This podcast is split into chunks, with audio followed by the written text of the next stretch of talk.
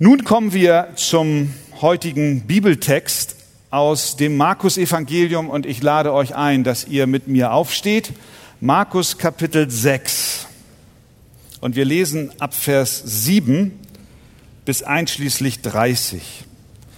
Markus Kapitel 6 ab Vers 7. Und er, das ist Jesus, und er rief die Zwölf zu sich und begann sie je zwei und zwei auszusenden und gab ihnen Vollmacht über die unreinen Geister. Und er befahl ihnen, sie sollten nichts auf den Weg nehmen als nur einen Stab, keine Tasche, kein Brot, kein Geld im Gürtel. Sie sollten aber Sandalen an den Füßen tragen und nicht zwei Hemden anziehen. Und er sprach zu ihnen, wo immer ihr in ein Haus eintretet, da bleibt, bis ihr von dort weggeht. Und von allen, die euch nicht aufnehmen noch hören wollen, zieht fort und schüttelt den Staub von euren Füßen ihnen zum Zeugnis. Wahrlich, ich sage euch, es wird Sodom und Gomorra erträglicher gehen am Tag des Gerichts als jener Stadt. Und sie gingen und verkündigten, man solle Buße tun und trieben viele Dämonen aus und salbten viele Kranke mit Öl und heilten sie. Und der König Herodes hörte das, denn sein Name wurde bekannt und er sprach, Johannes der Täufer ist aus den Toten auferstanden, darum wirken auch die Wunderkräfte in ihm. Andere sagten, er ist Elia. Wieder andere aber sagten, er ist ein Prophet oder wie einer der Propheten. Als das Herodes hörte, sprach er, er ist Johannes, den ich enthauptet habe, der ist aus den Toten auferstanden. Denn er, Herodes, hatte ausgesandt und Johannes ergreifen und ihn im Gefängnis binden lassen wegen Herodias, seiner Frau, der Frau seines Bruders Philippus, weil er sie zur Frau genommen hatte. Denn Johannes hatte zu Herodes gesagt, es ist dir nicht erlaubt, die Frau deines Bruders zu haben.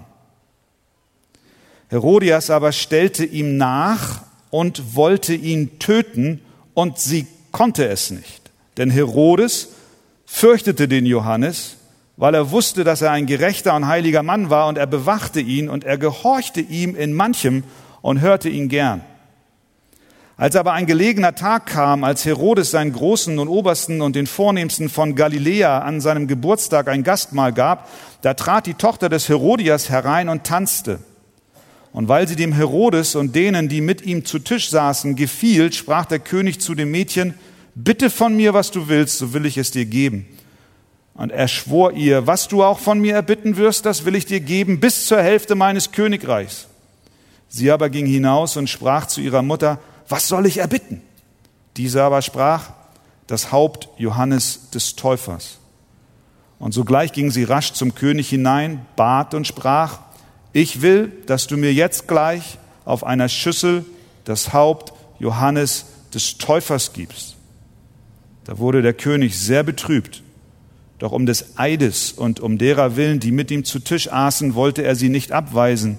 Und der König schickte sogleich einen von der Wache hin und befahl, dass sein Haupt gebracht werde.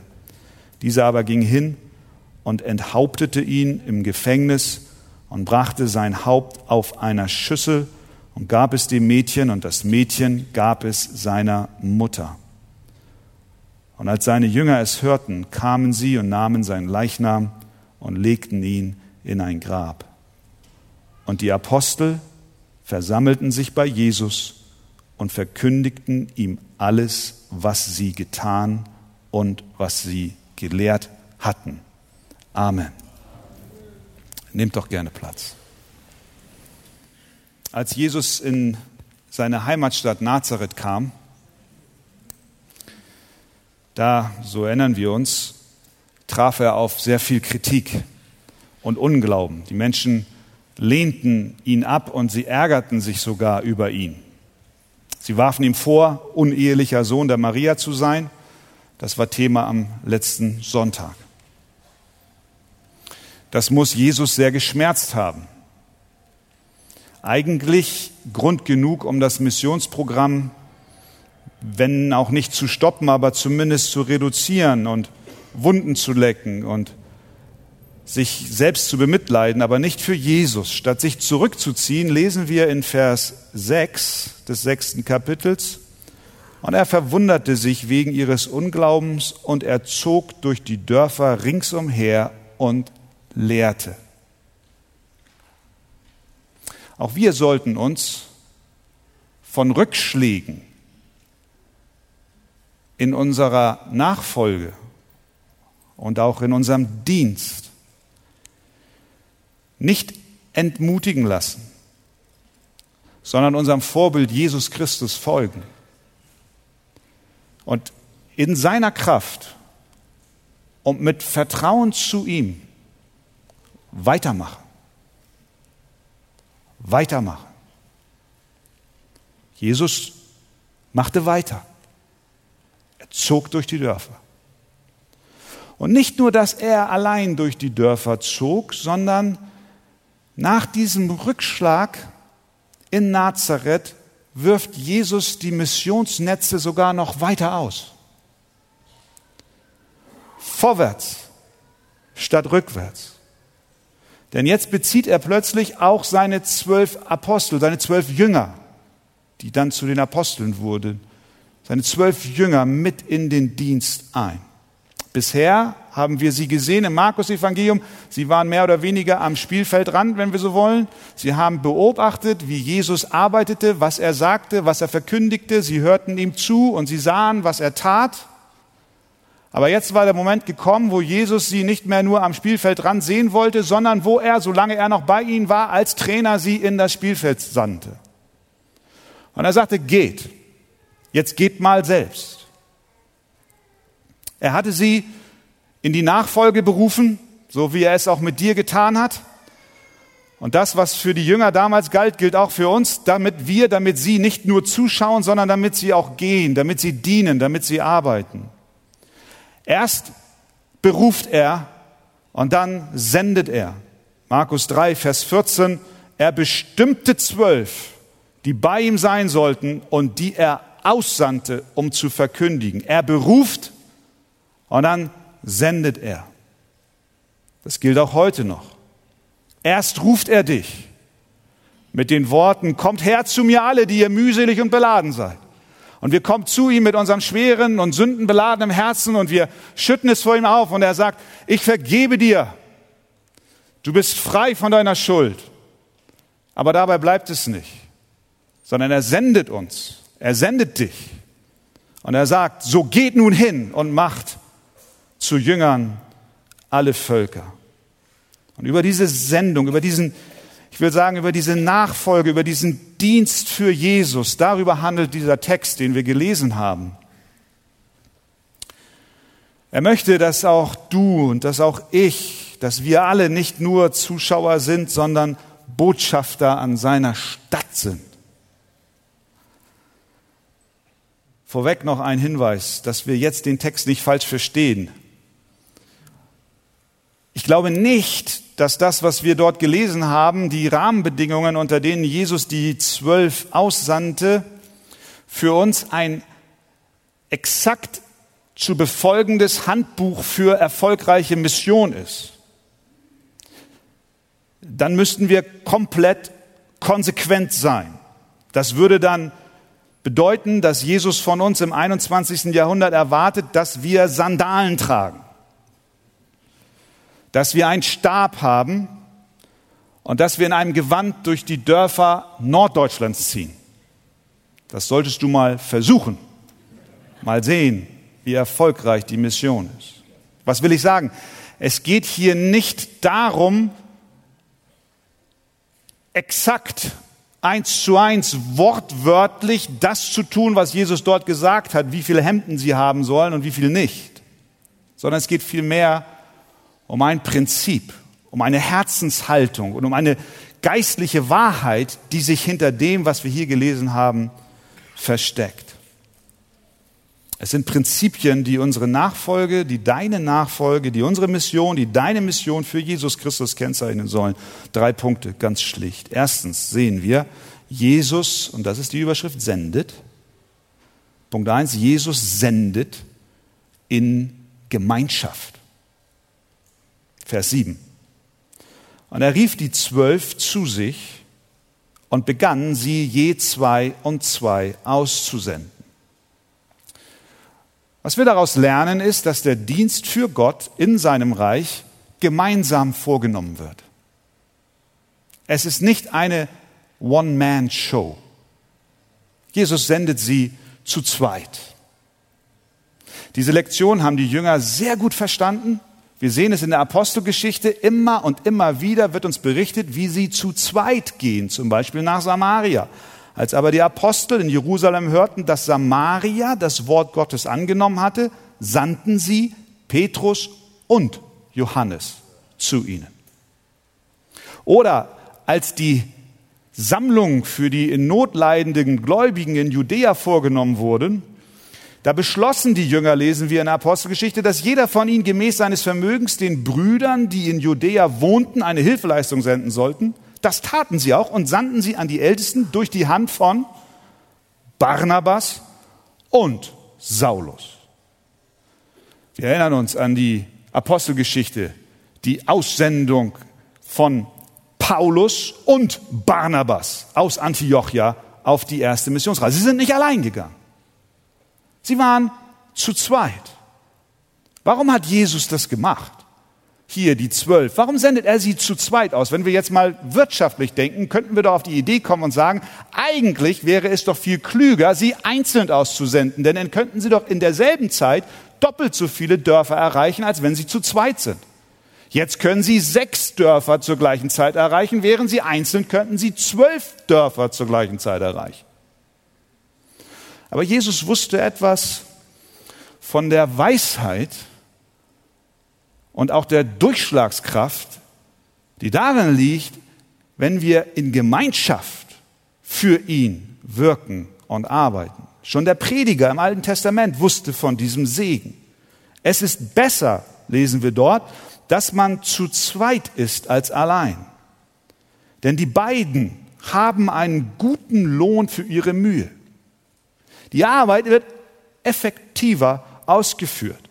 Zu zweit kann man mehr erreichen als allein. Man hat jemanden an seiner Seite, dem man rechenschaftspflichtig ist. Wenn die Versuchung kommt, im Dienst faul zu werden, träge zu sein, gleichgültig zu werden, dann ist es gut, dass jemand da ist, der einen ermahnt und mal so mit dem Ellbogen in die Seite rammt und sagt, ey, so nicht. Du bist auf dem falschen Weg. Komm, Lass uns wieder aufs Ziel fokussieren. Aber wenn du allein vor dich her düdelst, dann kannst du schläfrig werden. Oder wenn man verzagt und resigniert, wie du vielleicht in diesen Tagen, dann ist es gut, dass du hier bist, in der Gemeinschaft der Gläubigen, wo Geschwister da sind, die, auch wenn sie nicht alles durchblicken in deiner Not, doch sagen, ich bete für dich. Ich bin für dich da. Ich trage dich durch.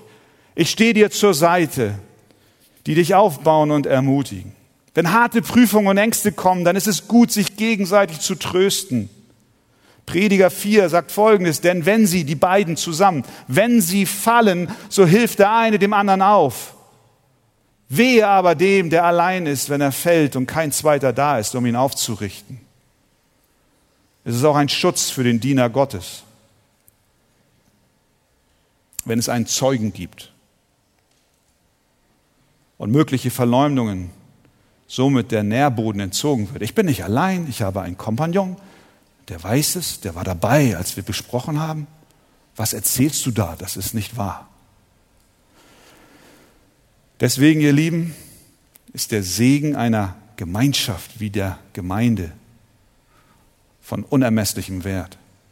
Deswegen ist auch in der Gemeinde hier bei uns von unermesslichem Wert, dass wir eine Pluralität von Ältesten haben. Nicht einen einzigen, der dort vorne steht, kein Alleinunterhalter, sondern wir brauchen Brüder an der Seite, mit denen wir gemeinsam dienen, die uns korrigieren, die uns Richtungweisung geben, die uns ermutigen und die uns helfen.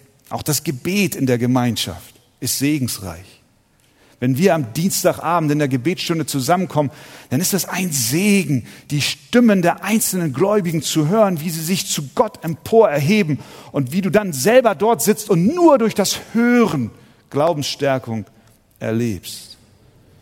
Wie schön ist es, dass wir im Dienst nicht allein sind.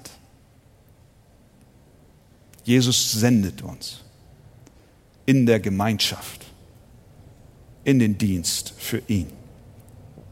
Zweitens, Jesus sendet in absoluter Abhängigkeit von ihm. Die Jünger sollten nichts mitnehmen. Vers 8. Und er befahl ihnen, sie sollten nichts auf den Weg nehmen als nur einen Stab. Alles, was sie hatten, war die Vollmacht, die sie von Jesus bekamen. Vers 7, zweiter Teil, und er gab ihnen Vollmacht. Sehen wir, dass sie nichts hatten? Selbst die Vollmacht war ihnen gegeben. Alles, was sie hatten, war Vollmacht, die ihnen von Jesus gegeben wurde. Keine Tasche, wir sind zurück in Vers 8. Keine Tasche sollten sie mitnehmen. Kein Brot, kein Geld im Gürtel, kein zweites Hemd.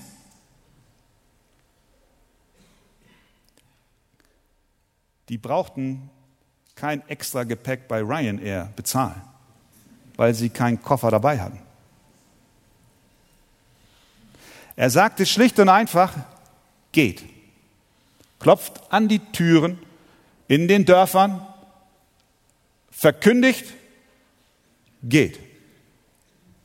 Schaut, ob die Menschen euch aufnehmen oder nicht. Mit anderen Worten, verlasst euch nicht auf euch selbst, verlasst euch nicht auf eure Tasche, nicht auf euer Geld, nicht auf eure Kleidung, sondern nur auf mich, nur auf Jesus. Verlass dich nur auf Jesus. Du hast sowieso nichts. Die Lehre für die Apostel damals und für uns heute in Mission und auch in der persönlichen Nachfolge, in unserem täglichen Christenleben, lautet, geh in absoluter Abhängigkeit. Verlass dich nicht auf dich selbst. Und das, ihr Lieben, ist gar nicht so einfach. Das ist schwer. Für uns alle. Besonders wenn die Not kommt. Mich auf nichts anderes zu werfen als auf Jesus. So schlecht war die Predigt doch gar nicht letztes Mal. Ich habe auch schon einige gehalten. Jetzt weiß ich ja, wie man das macht. Und zack, nächsten Sonntag hast du den Karren vollkommen Dreck gefahren. Du sagst, ich weiß, wie man einen Hauskreis leitet, eine Kinderstunde vorbereitet. Vielleicht hast du auch schon gedacht, ich weiß, wie man Seelsorgegespräche zielführend und erfolgreich führt, wie man Kinder erzieht, wie man Ranger leitet, wie man Jugendarbeit macht. Das läuft doch. Wie schnell verlassen wir uns auf das, was wir vermeintlich gut können oder was wir schon oft gemacht haben? Wenn du Geld hast, dann besteht die Gefahr, dich auf dein Geld zu verlassen. Wenn du gut aussiehst, dann besteht die Gefahr darauf, dass du dich auf dein Aussehen verlässt.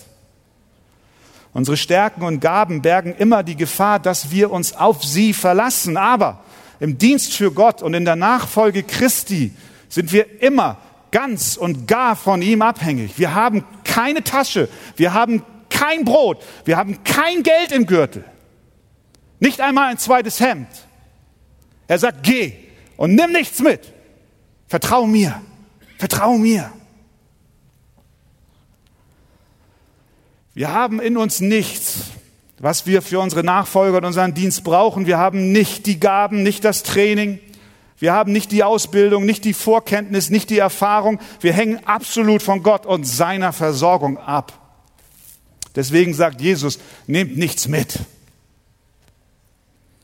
Zum Ende seines irdischen Lebens sagt Jesus rückblickend in Lukas 22, als ich euch aussandte, ohne Beutel und Tasche und Schuhe, hat euch etwas gemangelt?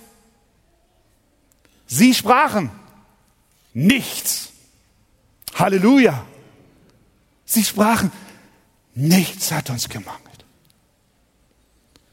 Sie hatten nichts und hatten doch alles, weil Jesus sie versorgte. Es geht hier um das volle Vertrauen zu Gott. Hast du das für deinen Dienst und für deine Nachfolge? Wenn wir es haben und uns ganz und gar auf Jesus verlassen und ihm in unserer Nachfolge und Dienst vertrauen, dann, und das darf uns die Last von unseren Schultern nehmen, dann ja, dann hängt ja auch der Erfolg der Mission nicht mehr von uns ab, oder? Wenn wir unseren Teil bringen mit unseren Gaben, mit unseren Vorzügen, mit unseren Leistungen, ja, dann liegt auch die Last auf uns. Aber weil wir nichts haben, können wir sagen, Herr, mach du. Ich stelle mich dir nur zur Verfügung. Wirke du durch deinen Geist. Und die Jünger wussten ja nicht, ob die Menschen sie in die Häuser aufnehmen würden. Sie, das war eine Mission ins Ungewisse. Da, da gehört wirklich Vertrauen dazu. Geh und geh und verkündige und heile und treib Dämonen aus? Werden die Leute mich aufnehmen? Es war nicht klar, wie sie auf das Klopfen reagieren. Wenn sie weggeschickt werden, sollten sie den Staub von ihren Füßen schütteln und weitermachen. Weil wir weder Ausrüstung noch Training noch Vollmacht mitbringen, hängt ja der Erfolg der Mission nicht an uns, sondern allein an unserem Herrn. Und wenn wir uns diese zwölf ansehen, die Jesus ausgesandt hat, dann müssen wir an dieser Stelle feststellen, es waren mit Sicherheit keine Vorzeigemissionare. Denn wir haben sie ja begleitet in den letzten Kapiteln und haben gesehen, wie wenig, relativ wenig sie bis dahin verstanden haben. Kürzlich noch waren sie mit Jesus auf dem Boot und als der nicht den Sturm stillte, waren sie sauer. Kürzlich noch hat er ihnen in Gleichnissen etwas gesagt und sie haben es nicht verstanden. Könnt ihr euch erinnern? Kürzlich noch, da war er unterwegs in Kapernaum und da kam Jairus und hat gesagt, komm schnell zu mir nach Hause, meine Tochter liegt im Sterben. Und er sagt, ja, ich komme. Und in dem Gedrängel berührt ihn eine Frau. Und er bleibt stehen und die Zeit, die Uhr, die tickt und das Kind liegt im Sterben und sie ahnen schon alle, sie, werden ster sie wird sterben und die Jünger stehen da fassungslos und sagen, was machst du Meister, was sagst du, mich hat jemand berührt, hier sind Hunderte um dich rum und alle berühren dich. Sie haben es ganz natürlich nicht alles kapiert. Und Jesus sagt, geht, geht. Und wir sagen, aber wir sind noch nicht fertig, Jesus. Wir, wir brauchen noch mehr Ausbildung, wir brauchen noch mehr Training, Jesus. Wir brauchen noch eine Sondertrainingseinheit, Zirkeltraining und nochmal um den Platz und Liegestützen und einen Waldlauf noch. Jesus, siehst du denn nicht? Wir sind nicht in der Lage, wir sind nicht, in, nicht fähig, diese Mission zu tun. Und Jesus sagt, richtig, so soll es sein. Denn solche Menschen sucht er. Nicht die, die sagen, ich kann das. Ich weiß, wie man Menschen bekehrt. Die, die sagen, ich habe die Weisheit mit Löffeln gefressen. Natürlich benutzt Gott Menschen mit Gnadengaben, aber auch diese sind nur geschenkt. Aber vielmehr nutzt er Menschen in ihrer Schwachheit. Zu Paulus hat der Herr gesagt, lass dir an meiner Gnade genügen. Denn meine Kraft wird in der Schwachheit vollkommen. Denn wenn ich schwach bin, dann bin ich stark. Wenn du also heute Morgen aus tiefster Überzeugung sagst und auch aus deiner Erfahrung, ich kann das nicht, ich kann das nicht, dann bist du genau der, dann bist du genau die, den oder die Jesus sucht für seine Mission, weil die Kraft und Autorität von ihm kommt. Also, Jesus sendet in Gemeinschaft. Zweitens, er sendet in absoluter Abhängigkeit von ihm. Und drittens, er sendet in feindliches Gebiet. Die Aufgabe der Jünger war es, den Anbruch des Königreiches Gottes zu verkündigen. Und sie mussten damit rechnen, dass sie nicht überall herzlich willkommen sind. Sie taten das, was Jesus auch tat. In Markus 1 haben wir gelesen, als Jesus nach Galiläa kam, verkündigte er das Evangelium vom Reich Gottes und sprach, die Zeit ist erfüllt und das Reich Gottes ist nahe, tut Buße und glaubt an das Evangelium. Das war die Botschaft. Jesus hat verkündigt, ich komme und mit mir bricht das Reich Gottes in diese Welt ein. Tut Buße, glaubt dem Evangelium, der Botschaft von mir. Die Jünger taten dasselbe. Vers 12, seht ihr? Und sie gingen und verkündigten, man solle Buße tun. Das war ihre Botschaft. Sie bekamen Vollmacht vom Herrn über die unreinen Geister. Deswegen heißt es weiter in Vers 13, und sie trieben viele Dämonen aus und salbten viele Kranke mit Öl und heilten sie. Dies war das sichtbare Zeichen für alle Menschen, der damaligen Zeit und für uns heute, dass mit dem Kommen Christi das Reich Gottes anfängt sich auszubreiten und dass die Sünde und der Tod und die Krankheit durch Christus in die Defensive gerät. Mit dem absoluten Sieg am Kreuz von Golgatha. Das Reich der Finsternis wurde mit dem Kommen Jesu in seine Schranken verwiesen. Aber wenn die Kinder Gottes mit der Botschaft des Evangeliums ausziehen, dann müssen sie, dann müssen wir mit Widerstand rechnen. Denn es ist Feindesland, das wir betreten. Und das war Teil der Lektion, des Trainings für die Zwölf. Er sagte nämlich in Vers 10, wo immer ihr in ein Haus eintretet, da bleibt, bis ihr von dort weggeht. Und von allen, die euch nicht aufnehmen, noch hören wollen, die mit anderen Worten die Tür euch vor der Nase zuschlagen. Und das in einer Gesellschaft, in der Gastfreundschaft ganz groß geschrieben wurde und wo man auf dem Marktplatz abends sich hinstellen konnte und wenn man kein Quartier hatte, man eingeladen wurde, komm und übernachte bei mir. Aber wenn in so einer gastfreundlichen Gesellschaft Menschen da sind und die waren da, die dir die Tür vor der Nase zuschlagen, dann weißt du, das Evangelium bringt nicht nur Freunde, macht nicht nur Freunde. Das Evangelium, der Inhalt, ihr Lieben, der Inhalt des Evangeliums geht gegen den Stolz des Menschen. Der Mensch möchte das nicht hören. Er möchte nicht hören, dass er ein Sünder ist. Er will es nicht hören. Und er will schon gar nicht hören, dass er für seine Sünde Buße benötigt und ein Bekenntnis und ein Glauben, mit dem er sich an Christus wendet und glaubt, dass dieser für ihn am Kreuz von Golgatha gestorben ist, um ihm diese Sünden zu vergeben und ihm wieder mit Gott reinzumachen. Der Mensch möchte autark sein, er will keine Macht über sich haben, er will Chef im Ring sein und deswegen gibt es immer auch Ablehnung. Und das erlebte auch Johannes der Täufer. Wir haben die Geschichte gelesen. Jetzt fragt man sich, hm, muss man diese beiden Geschichten in einer Predigt verarbeiten?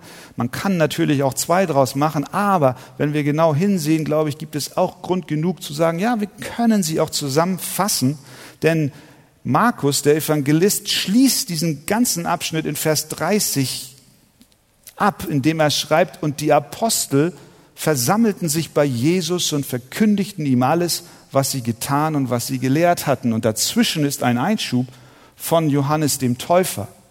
Wir sind bei dem Punkt, Jesus sendet in feindliches Gebiet. Die zwölf haben auch Türen vor der Nase zugeschlagen bekommen und auch Johannes der Täufer befand sich wirklich im feindlichen Gebiet.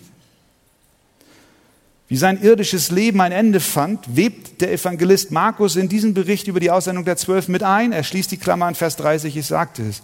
Aber vorher lesen wir, wie nicht nur die Zwölf auf Menschen trafen, die nicht hören wollten, sondern auch Johannes. Auch er war ein Gesandter Gottes, der letzte Prophet alttestamentlicher Natur. Er wagte es, dem König Herodes ins Gesicht zu sagen, dass er im Ehebruch lebt. Der hatte nämlich Herodias zur Frau genommen, die aber eigentlich mit seinem Bruder verheiratet war. Das war ganz offensichtlicher Ehebruch. Daraufhin war die Frau Herodias so erzürnt und erbost über Johannes dem Täufer, dass er es wagte, sich in ihre Privatangelegenheiten einzumischen und er mit der Botschaft der Buße kam. König, tu Buße, du lebst falsch. Und die Reaktion war eben, dass hier nicht nur eine Tür vor seiner Nase zugeschlagen wurde, sondern der König gesagt hat, dich werfe ich ins Gefängnis, angestachelt von seiner falschen Frau Herodias. Furchtbare Reaktion war Festnahme und Enthauptung am Ende. Dieser mutige, kühne und integre Gottesmann, Johannes der Täufer, war in ein feindliches Gebiet mit der Botschaft der Buße gesandt worden. Wunderst du dich manchmal auch über die heftigen Reaktionen auf dein Zeugnis von Jesus? Hast du schon mal geweint weil Freunde und Kollegen dich belächeln?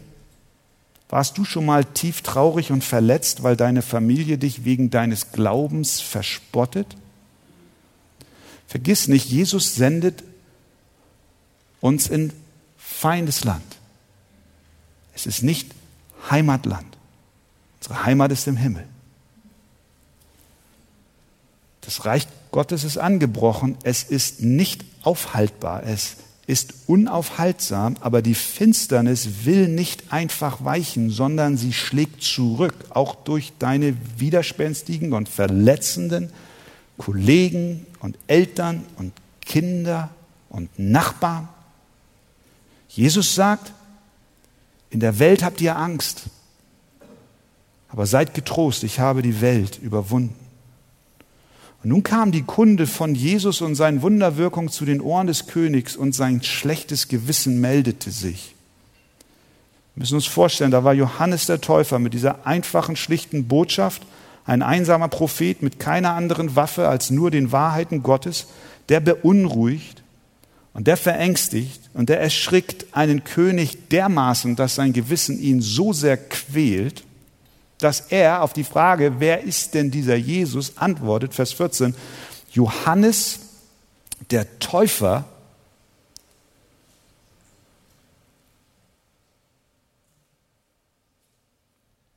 ist aus den Toten auferstanden.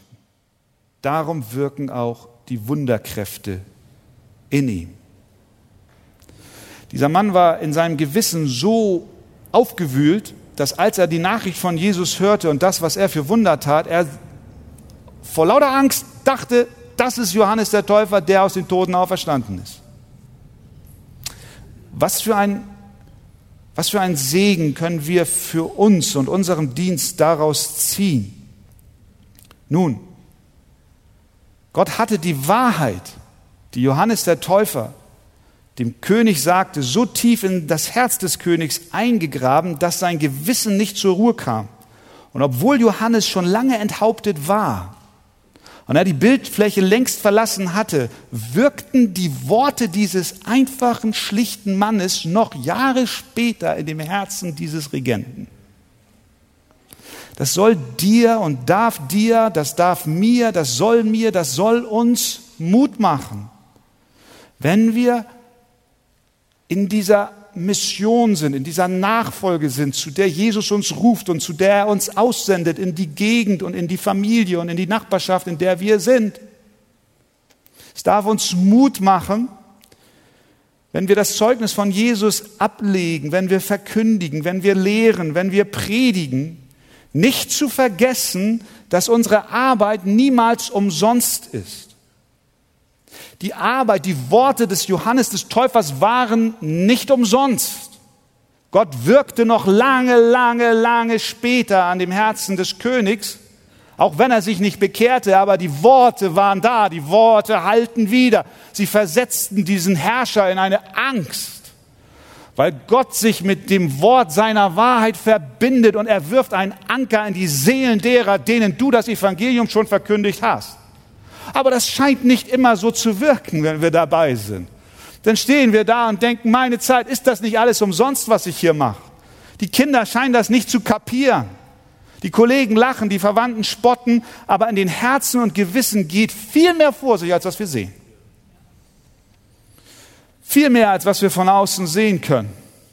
Die Saat geht oft erst auf und bringt oft erst dann Frucht, wenn der Seemann schon fort ist. Johannes war schon weg. Der war schon, der feierte schon lange in der Herrlichkeit. Der war schon weg, aber er hat, der konnte nicht sehen, irdisch sehen, was er in dem Herzen des Königs bewirkt hat.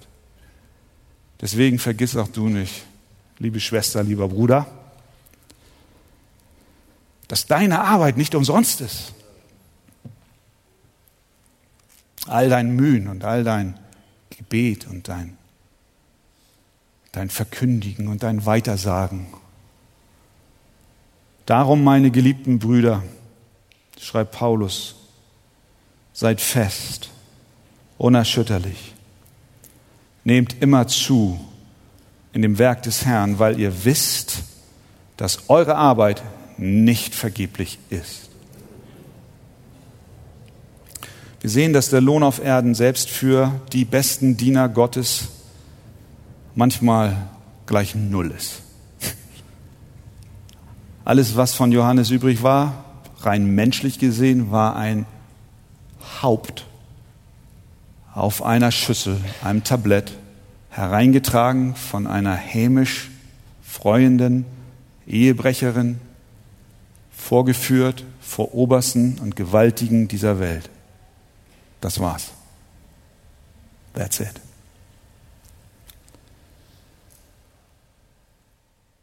Johannes war nicht der Einzige. Stephanus und andere vergossen ihr Blut für den Herrn. Viele Märtyrer über die Jahrhunderte hinweg gaben ihr Leben, weil sie von Christus in Feindesland ausgesandt waren. Aber die Geschichte von Johannes dem Täufer erinnert uns, dass das Beste noch vor uns liegt. Der Lohn und die Krone dieses Märtyrers wartete auf der anderen Seite des Grabes. Hier auf dieser Welt wandeln wir im Glauben nicht im Schauen. Wenn wir in der Mission und in der Nachfolge, auf die Gott uns sendet und zu der uns heute wieder neu ermutigt, weiterzugehen, wenn wir auf dieser Mission uns nach Lob und Ehre von Menschen sehnen, dann werden wir enttäuscht werden. In diesem Leben müssen wir säen, arbeiten und kämpfen wir erdulden Verfolgung, aber vergiss nicht, dieses Leben ist nicht alles. Es kommt ein besseres. Es kommt die Herrlichkeit, wo kein Leid, kein Schmerz und kein Geschrei mehr sein wird. Die Ernte kommt noch, der Siegeskranz wartet, es wird unaussprechlich schön werden. Das Wort Gottes ruft es uns, es hämmert es uns förmlich ins Herz hinein. Was kein Auge gesehen und kein Ohr gehört und keinem Menschen ins Herz gekommen ist, was Gott denen bereitet hat, die ihn lieben. Es ist nicht in Worte zu fassen wie die Herrlichkeit sein wird. Römer 8, 18, denn ich bin überzeugt, dass die Leiden der jetzigen Zeit nicht ins Gewicht fallen gegenüber der Herrlichkeit, die an uns geoffenbart werden soll. 2. Korinther 4, 17 für dich. Denn unsere Bedrängnis, die schnell vorübergehend und leicht ist, verschafft uns eine ewige und über alle Maßen gewichtige Herrlichkeit. Jesus sendet. Er sendet die Jünger. Er sendet Johannes den Täufer. Er sendet dich. Er sendet mich. In Gemeinschaft. In Abhängigkeit von ihm, aber auch in feindliches Land. Mit der Gewissheit, die Herrlichkeit wartet auf uns. Er geht mit. Er lässt uns nicht allein. Sein Geist gibt die Kraft. Und das Schönste wartet noch im Himmel auf uns. Lasst uns aufblicken im Glauben zu dem Anfänger und Vollender unseres Glaubens, Jesus Christus. Wir stehen auf und beten zusammen und die Musiker machen sich bereit.